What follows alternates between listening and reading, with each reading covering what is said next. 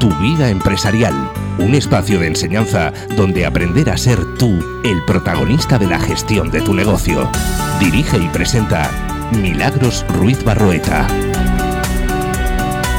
Hola, hola, y aquí estamos con el episodio número 13. Muchísimas gracias pues como siempre por conectarse, por vernos, por escucharnos. Y hoy pues tenemos a una persona, una invitada muy especial. Ella viene del mundo de la logística, del área comercial, y pues por cosas de, la vida que ya nos contará, ella reinventó toda su profesión y volcó toda, toda su experiencia en el mundo digital. Hoy es una referente del social selling, ella es Sonia Durolimia y pues yo encantada de que esté aquí en mi podcast, en mi humilde podcast. Y pues nada, eh, muchísimas gracias Sonia por estar con nosotros y por ser parte de, de este, de este emprendimiento que tengo yo que lo llamo tu vida empresarial. Esta familia, ¿no? De podcasteros que venimos por aquí. Sí, pues, señor. Pues, un placer, Milagros. Muchísimas gracias por invitarme y además, eh, ahora que te tengo aquí frente a frente, te puedo decir que, gracias a ti también por la parte de tu blog, que, últimamente te estoy leyendo mucho. Ay, gracias. Y me parece súper chulo, me parece que tienes un aporte de valor increíble ahí para pymes y para empresas en general y es súper recomendable. Una cosa, cuando tú me has invitado a este podcast, no me has dicho que era el episodio número 13.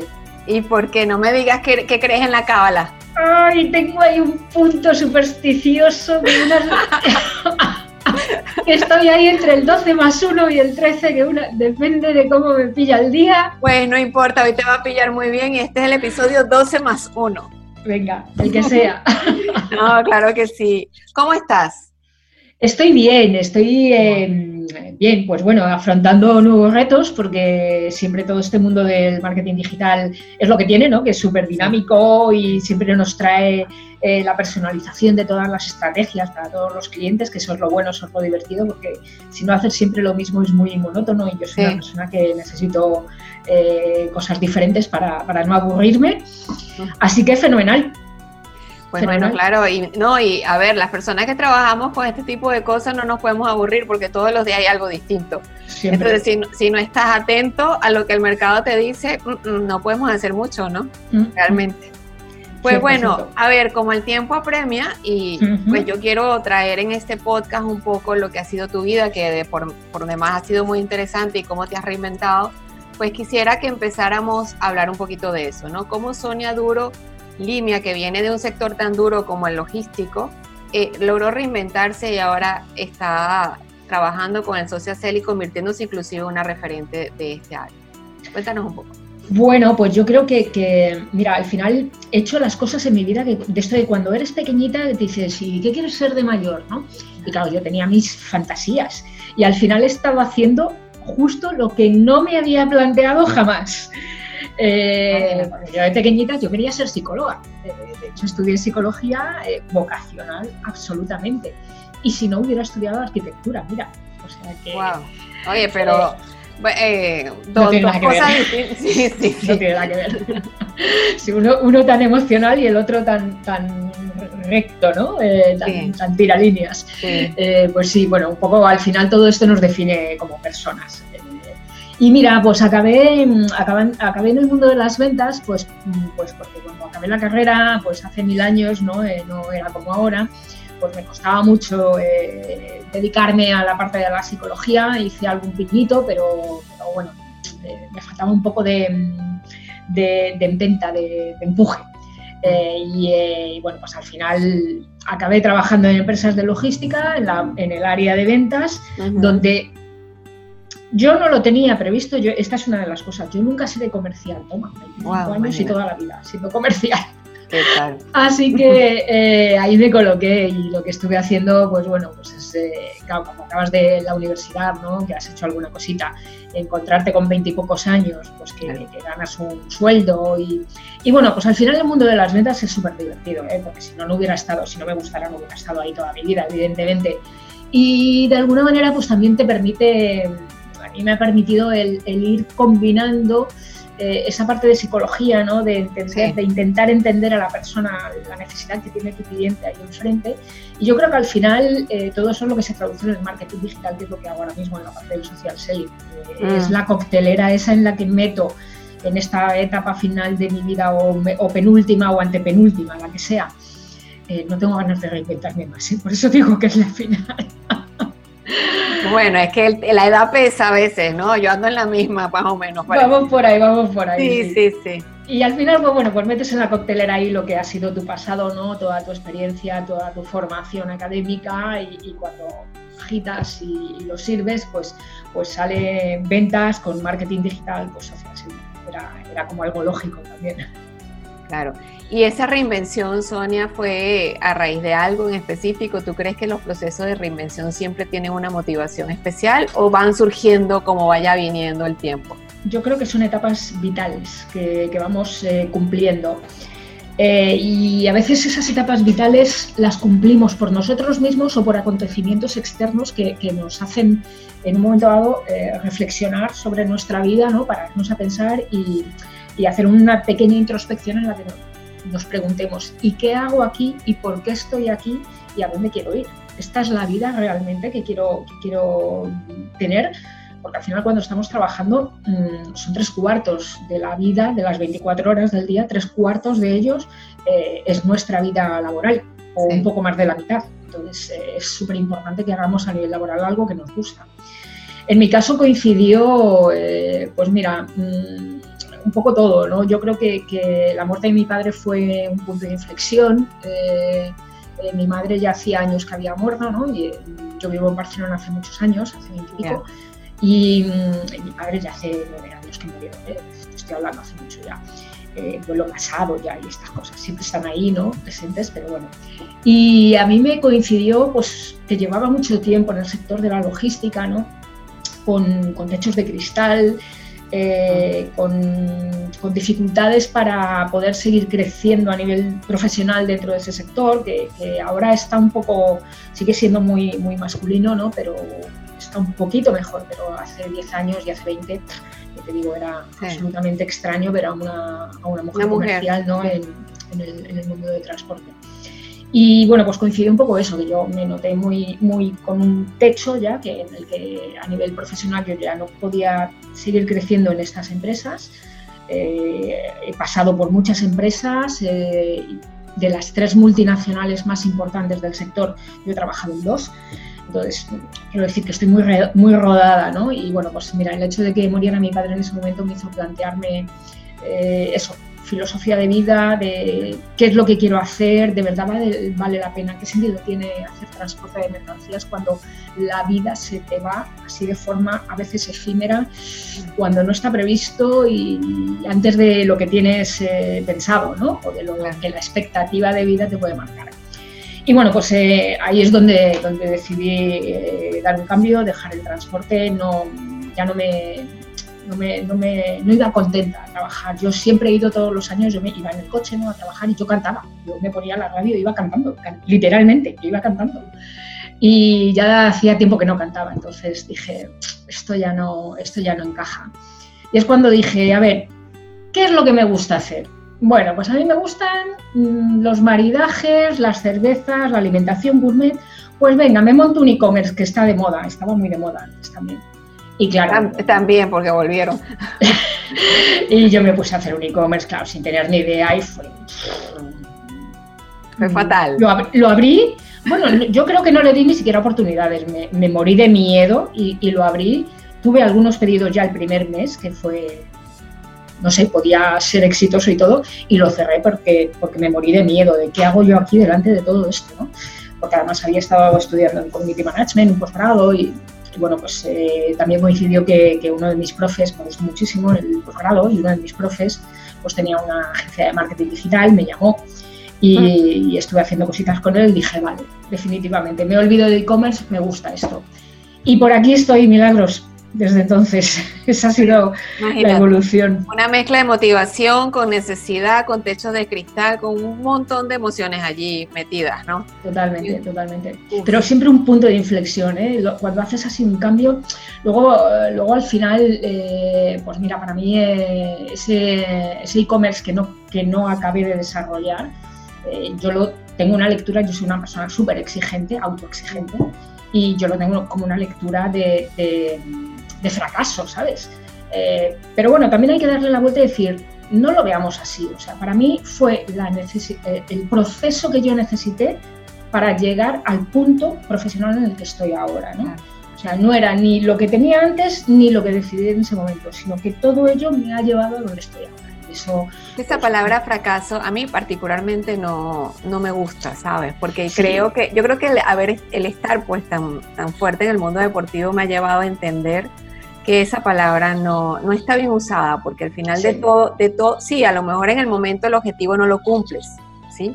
o no es lo que tenías que hacer, pero, pero aprendiste o, eso te llevó a otra cosa. Es una cadena de suceso, absolutamente. Absolutamente, es un, es un tema de aprendizaje. Lo que pasa es que eso no lo ves hasta que no tomas un poco de distancia. Sí, eso también pasa. O empiezas a concientizar que esas cosas deben suceder y pueden suceder y es parte del crecimiento. exacto. Sí. A ver, Sonia, y marca personal, tan, la famosa tan marca personal, ¿no? pues, tus dos apellidos, pues obviamente por tu padre y tu madre. Sin duda. Este, como pues en mi caso también por mi padre y mi madre. Me acuerdo que lo hemos hablado alguna vez. Sí, lo hemos hablado, sí. Y pues evidentemente hay una mezcla de todo, porque está no solamente tu experiencia, sino la profesión, porque al haber estudiado psicología, algo de esto también influye, influye, ¿no? Ahora, yo te quiero hacer una pregunta que a mí, pues, eh, siempre me llama la atención en relación al tema de la marca personal, que todos o muchos estamos metidos en esto, pero cada quien le da el matiz que considera eh, y, pues son todas distintas en forma, colores, tamaño y reacciones, ¿no? ¿Tú crees que la marca personal va este, alineada a la personalidad? Absolutamente absolutamente. Es, es la, marca personal, eres, eres tú y, mira, muchas veces eh, la haces sin darte cuenta.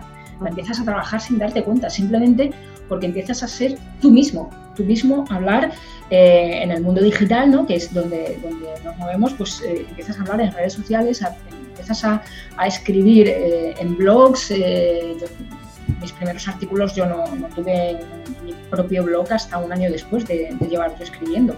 Mm. Eh, y, es, y, te vas dando cuenta y, como si fueras un bebé, al final eh, empiezas naciendo sin saber muy bien quién eres ¿no? a nivel profesional cuando empiezas a crear esa marca y según vas andando y vas dando pasos, te vas dando cuenta de, y vas asumiendo esa identidad que tú tienes propia.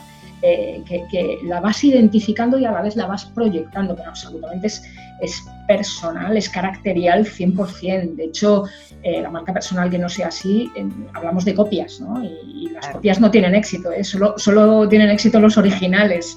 Un Michael Jackson, una copia de Michael Jackson igual, no. No, para nada. Entonces, sí, sí, absolutamente. Y, tiene que ver, a ver, ser introvertido o ser extrovertido. Ah. Eh, sí, porque, a ver, eh, tú vacías en, la, en las redes sociales inclusive tu forma de ser. Hay gente que es muy extrovertida, que, bueno, es así por naturaleza y así lo demuestra, pues, digamos, en las redes. Habemos otros más introvertidos, porque yo me incluyo allí, y pues tenemos unas redes quizás un poco distintas.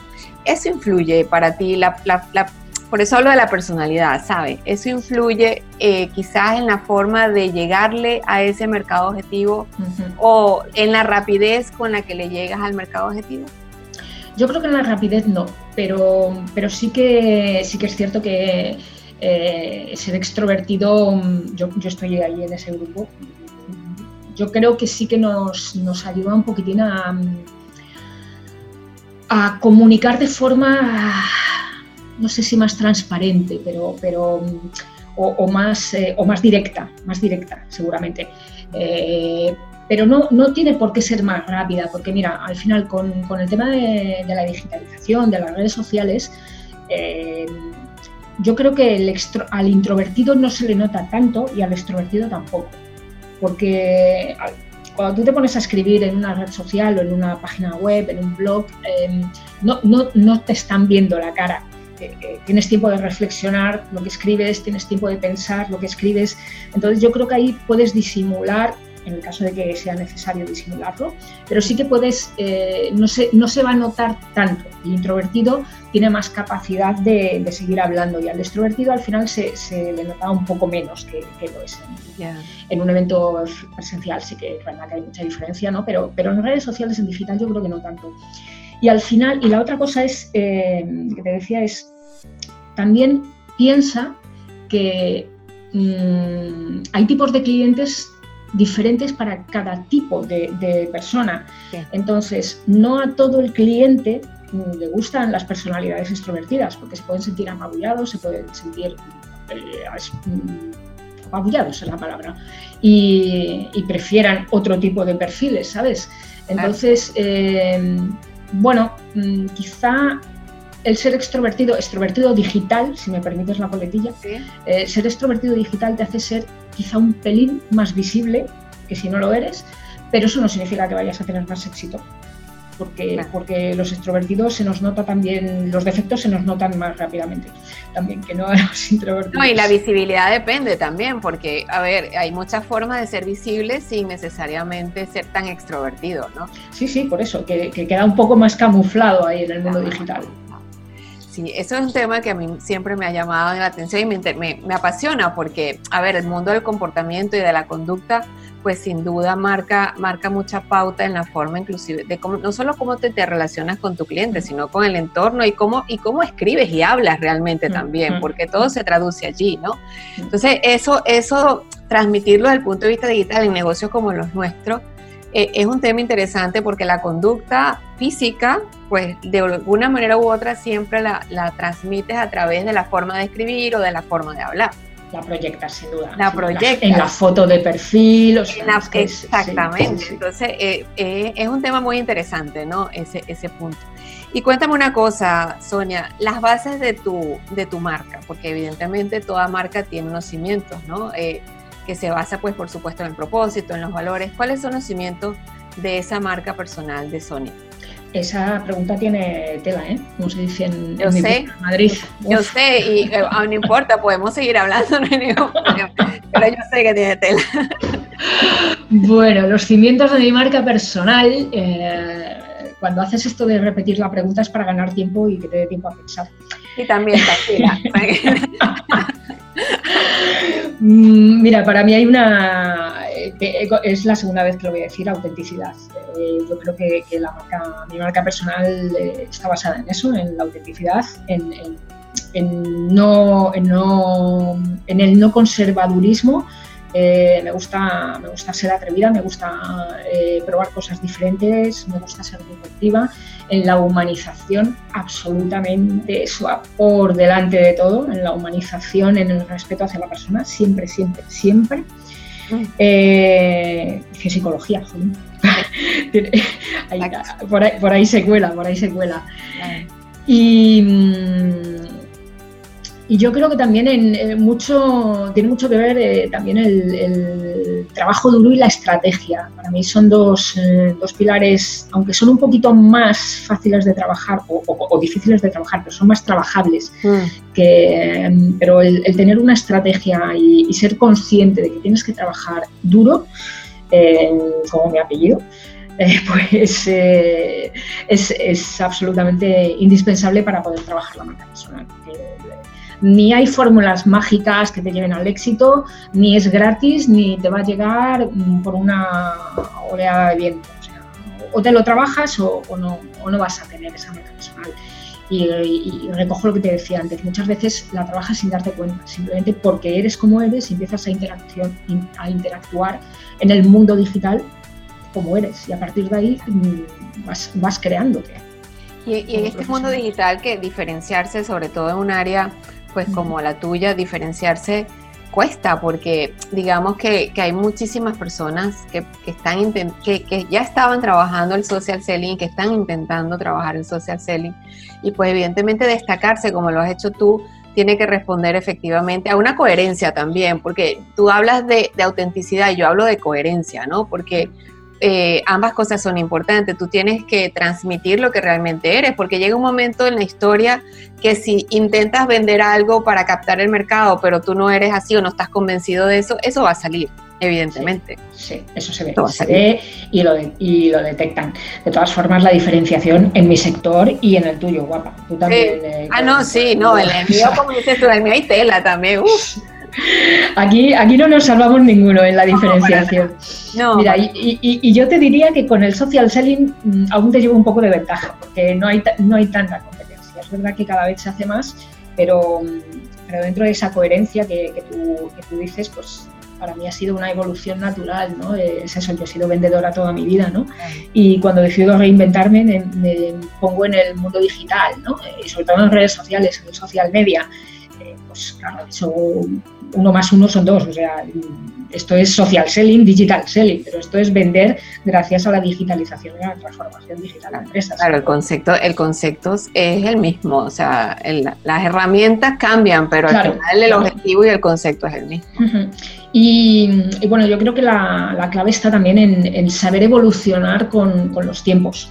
Eh, yo hay muchas veces que pienso en, yo soy muy, muy, musiquera de los años 80 del pop español, me gusta mucho y del pop inglés, y eh, hay grupos que, estaban en aquella época y que ahora, 30 mm, años después, siguen haciendo música, ¿no? Mm. Y yo los pongo muchas veces de ejemplo, pues, no sé, por, ejemplo, Alaska, ¿no? Grupos conocidos, mm. o, por ejemplo, Santiago Serón, o gente así, eh, eh, han sabido, Miguel Bosé, han sabido seguir haciendo música con el tiempo y adecuarse a, los cambios que ha habido en el tiempo. ¿no? Y esto en el, en, el, en el, sector profesional pasa lo mismo. Al final, estamos hablando de vender y, para vender, mm, antes lo hacíamos de una forma y ahora eh, los clientes nos exigen hacerlo de otra forma. Son ellos los que mandan, al final son nuestros clientes. Eh, entonces, no podemos seguir aplicando las mismas técnicas que aplicábamos hace 20 años o en el siglo XX, pues porque no funcionan ya, hace mucho que no funcionan. Eh, hay que reinventarse y hay que aplicar las nuevas herramientas que tenemos.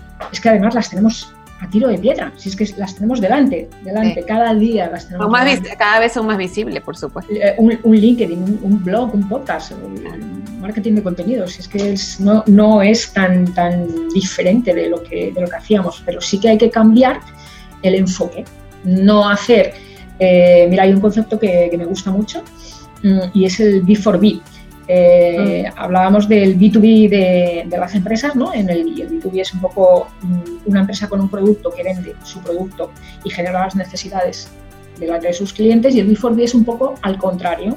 Eh, es la empresa que detecta las necesidades y crea el producto a partir de esas necesidades. De esas necesidades, sí. Y, bueno, pues ahora estamos más ahí, más en un inbound marketing, más en un B4B eh, y simplemente pues es adaptarnos a todo eso y darle la vuelta.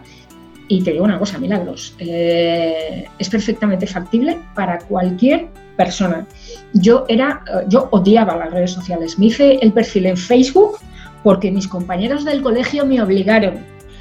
Y ahora cada vez que me ven me dicen, anda, mira dónde está gracias a nosotros, ¿no? Y es verdad, es verdad, es la pura realidad. Bueno, lo que pasa es que llega un momento en la vida donde también te tienes que adaptar, ¿sabes? Porque si no te adaptas, sales sales del juego y, si estás en un proceso de reinvención continua, pues la adaptación también es continua. E, es, así si quieres seguir, seguir peleando en, el campo de batalla. Porque al final, pues si no, no te adaptas, no, no, no haces nada. Y ahí, y ahí voy al concepto de persona, porque sí, el B4B, pero eh, eh, digamos que el B4B parte de la necesidad del mercado y al final el mercado son personas. Entonces estamos intentando es eh, buscar soluciones para esa persona. ¿Tú crees que una marca personal, ese trato, porque cuando hablamos de empresa, mercado, es como un poquito más claro cómo, cómo debemos manejar el tema, pero cuando hablamos de una marca personal que vende, ¿sí? que vende sus servicios a un negocio o a otra persona, ¿cómo, cómo funciona el tema allí?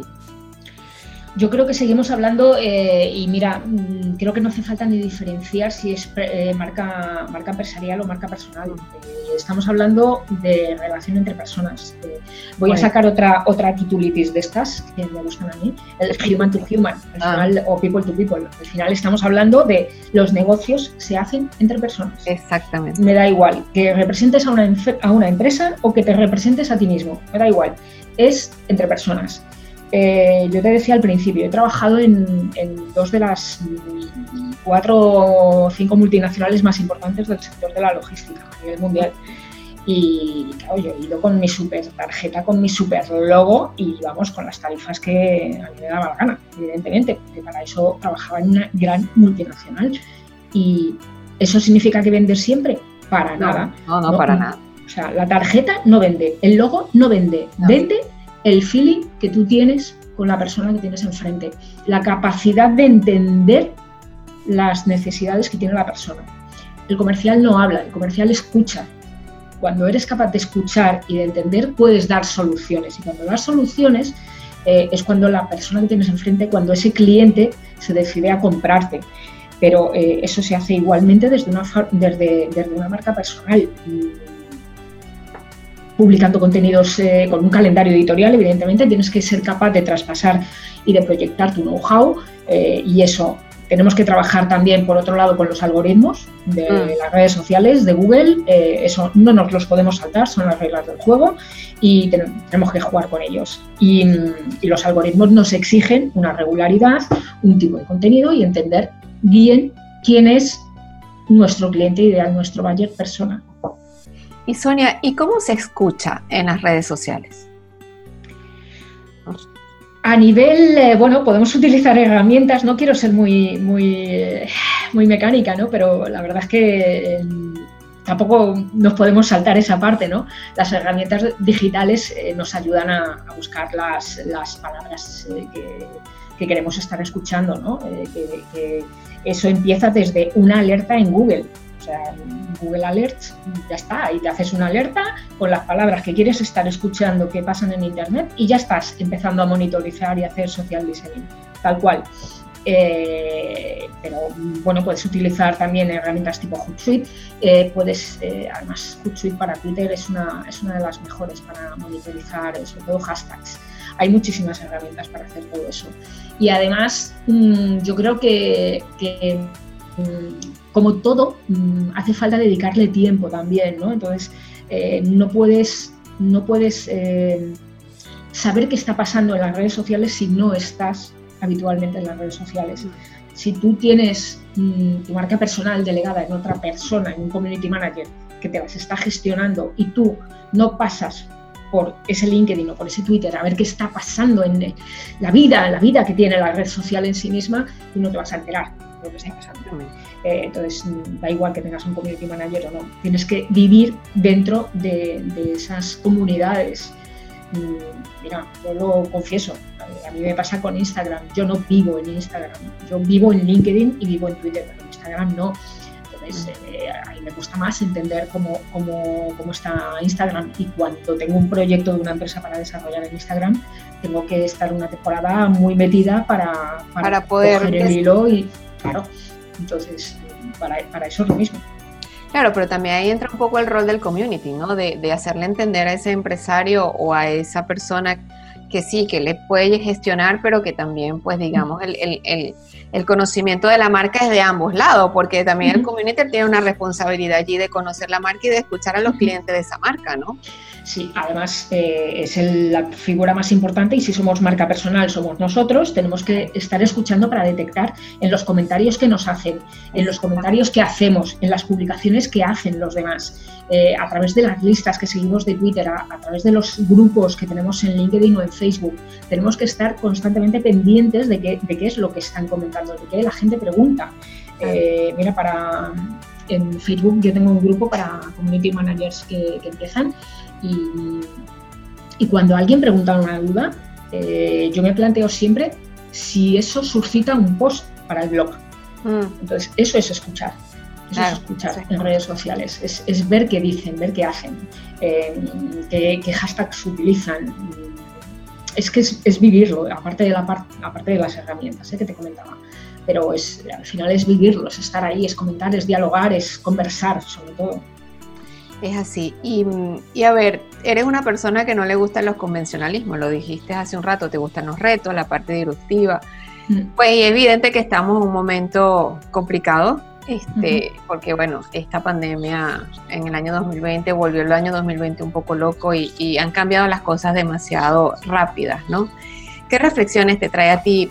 Eh, como, a ver, como, a ver, yo tengo 40, voy a cumplir 49 años, tú y yo estamos más o menos en esa misma onda y y llega un momento en la vida donde tú ves para atrás y tú dices, wow, otra vez tengo que volver a empezar o tengo que volverme a ir por aquí. Lo que tú dijiste al principio, ayer no me vuelvo a reinventar más. Yo tampoco, te lo confieso, Sonia. Yo este es el último reinvento que tengo.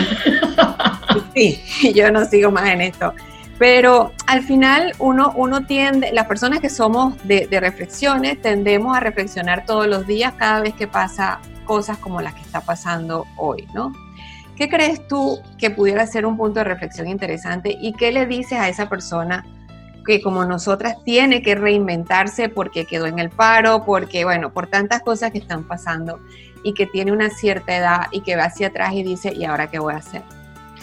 Pues mira, como me has preguntado, como has hablado, has mencionado el coronavirus, pues eh, yo te voy a hacer un par de reflexiones primero personales, que no son laborales.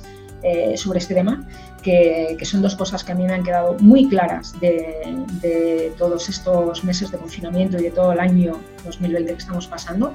La primera es, em, creo que hay esperanza para la humanidad, porque durante todo este tiempo está saliendo una parte muy humana de todos nosotros. Mm. Entonces, si somos capaces de sacarla para, ayudarnos, para ser solidarios, porque, porque se ha visto, sobre todo en los meses de confinamiento, se ha visto, ahora como que se nos ha olvidado un poco, ¿eh? pero, pero con, el, con el confinamiento se, eh, se ha visto que, somos humanos, que seguimos siendo, pues eso, eh, queriendo ayudar a la gente y a mí me gustaría que, que lo recordáramos, que, que, hiciéramos un esfuerzo personal cada uno por seguir recordándolo cada día y con el resto, con cualquier persona en las que nos encontramos o nos cruzamos. Y por otro lado, la segunda reflexión es, mm, me ha resultado también muy curioso durante todo este tiempo que las profesiones eh, imprescindibles, no me acuerdo la palabra que, se utilizaba, pero las que no podían dejar de trabajar eran, aparte del personal sanitario, eran gente como limpiadores, eh, limpiadoras, barrenderos, barrenderas, eh, profesiones que habitualmente tenemos un poco casi degradadas, ¿no? Sí. Y curiosamente son las que mm, de las que no podemos prescindir. Entonces, hola, mm, porque son las que menos cobran, ¿sabes? ¿no? Y la que menos cobran, la que la gente no tiene el, mínimo cuidado para, el, la gente respeto. el trabajo, el respeto. Tú ves que yo lo vivo a diario aquí, yo tengo una, una plaza al frente de mi casa y tú ves que todos los viernes limpian y además que la persona que limpia, limpia con amor porque se le ve echa agua, cepilla, hace todo, deja aquello hermoso y tú ves el domingo y aquello está que tú dices, Dios mío, pero ¿qué es esto? ¿no? Entonces ese es un eso es respeto, respeto al trabajo del otro. Así que bueno, pues esas dos cosas a nivel, a nivel un poco social, eh, cultural. Eh. Y a nivel profesional, las reflexiones, la reflexión que me, que me queda Mm, mira, cuando estábamos allá por el mes de marzo, ¿no? que empezaba el confinamiento, eh, la gente, las empresas paraban, eh, ahora ya no podemos, eh, todo el mundo teletrabajo, los que pueden, muchas empresas no mm. tenían opciones, ahora cómo voy a vender, se queda la crisis que ha generado todo eso. sí, sí, es verdad, hay que digitalizarse porque en este mundo si no te digitalizas no, puedes, no vas a conseguir nada, ningún éxito. Claro, yo fui un poco escéptica. Eh, creo que lo comenté por ahí en, alguna, en algún webinar que, se hizo en aquella época. Mm, yo no lo tenía muy claro. Eh, si eso era un fogonazo de tal y como estamos, sí, sí, sí, hay que ser digital, o se iba, se iba a mantener. A permanecer, sí. Eh, yo no veo que se esté, que se esté manteniendo. Mm, sí que se ha movido algo, pero no veo que se mantenga. Creo que las empresas siguen sin voluntad de digitalizarse, de hacer una transformación digital. Y, eh, no lo hacen realmente por voluntad, porque para, es tan sencillo como cuando haces los presupuestos y estamos en septiembre, mes para hacer presupuestos del 2021, mm, ese es momento para que parte de ese presupuesto se dirija, se destine a las cosas realmente importantes para que tu negocio siga funcionando y la digitalización o la transformación digital es una parte de ellas. Y no veo la voluntad. Se siguen dedicando los presupuestos a los, a, los temas convencionales que se han dedicado siempre. Eh, me sorprendería mucho ver un 2021 diferente al 2019, sinceramente. mm, no soy optimista con, este tema de, las empresas. Sí que se ha movido, sí que se puede hacer algo, mm, pero, pero seguimos con las mismas, eh, con las mismas trabas, eh, con los mismos miedos. La mentalidad. Sí, mentalidad, exacto. La misma mentalidad. Si no hay un cambio de filosofía, vamos a seguir haciendo. Eh, exacto. Es que yo creo que, yo creo, y ya para finalizar, porque estamos sobre la hora, yo creo que, que eh, tuvimos miedo, el miedo alborotó ciertas cosas, ¿sí? este, la misma dinámica pues del, del, del trabajo llevó a creer algunas cosas, pero al final cuando la gente siente que el miedo pasa y que ya estamos recobrando una normalidad, pues es como que se va olvidando, ¿no? Se va olvidando y además que procesos como este, pues también sabemos que involucran muchísima, muchísimo trabajo y muchísimas decisiones y, e involucra inversión. Entonces al final tú dices que la empresa piensa, bueno, pero con todo lo que está pasando me voy a meter en otro problema más, porque hay una visión por allí de eso, ¿sabes? De, de no entender realmente la importancia, sino de que lo ven más bien como una carga. Claro, porque, porque estos procesos eh, no son de, rentabilidad inmediata. No. Eh, es, un largo plazo. Entonces, claro, si no hay un retorno de inversión inmediato, no es urgente. No es urgente. Eh, el problema es que cuando sea urgente, no vas a tener el tiempo como vida empresarial para dedicarle y que tengas ese margen temporal que te permita ese retorno que te va a dar la digitalización y, porque es que no nos olvidemos, es que los clientes son digitales, es que los, nuestros clientes son digitales. No, y, y escúchame, el, mundo cambió. es que el, tema de esta pandemia es que, el, es que afectó a todo el mundo y, a la larga, pues todo esto, todo este tema digital va a ayudar a que el mundo prospere, pero así no se ve. Yo, yo a veces no logro entender algunas cosas que están pasando, ¿no? Realmente. Veremos lo que nos, lo que nos trae. Sí. Pero bueno. Pero bueno, Sonia, eh, creo que nos falta como tres horas más para seguir hablando. Total, seguro. Pero bueno, nada, deja tus coordenadas porque tenemos que cerrar. Si quieren contactar a Sonia Durolimia, ¿cómo lo hacen? Pues en mi web, soniadurolimia.com. Eh, y como tengo unos apellidos tan comunes, pues eh, quien ponga Durolimia en Google seguro que aparezco en todas partes. Sobre todo estoy en LinkedIn, sobre todo estoy en Twitter en Facebook un poco menos, en Instagram un poco menos, eh, pero bueno, el blog a disposición intento que sean siempre ser contenidos muy prácticos y muy útiles y, bueno, por ahí en redes sociales soy más, más accesible que no por email, ¿eh? eso también lo digo. Estoy más activa en redes sociales para contestar rápido y estas cosas a los mensajes. Pues bueno, Sonia, muchísimas gracias este, por, pues como dije al principio, aceptar esta invitación, estar en este, en este programa. Y pues nada, eh, hemos llegado al final del episodio número 13 de Tu vida empresarial. Espero que a los que nos escuchan y nos ven, pues les haya gustado esta, esta conversación que tuve con Sonia. Encantada de haberla tenido aquí. Agradecida nuevamente con ella. También agradezco a Metrópolis FM y a Alejandro Plie por el apoyo y la producción. Y pues no me queda más que, invitarlos a un nuevo podcast que va a salir próximamente, el número 14, y que disfruten muchísimo este número 13, 12 más 1, mejor dicho, ¿verdad, Sonia? 12 más 1 de Sonia Duro Limia. Muchísimas gracias y hasta luego.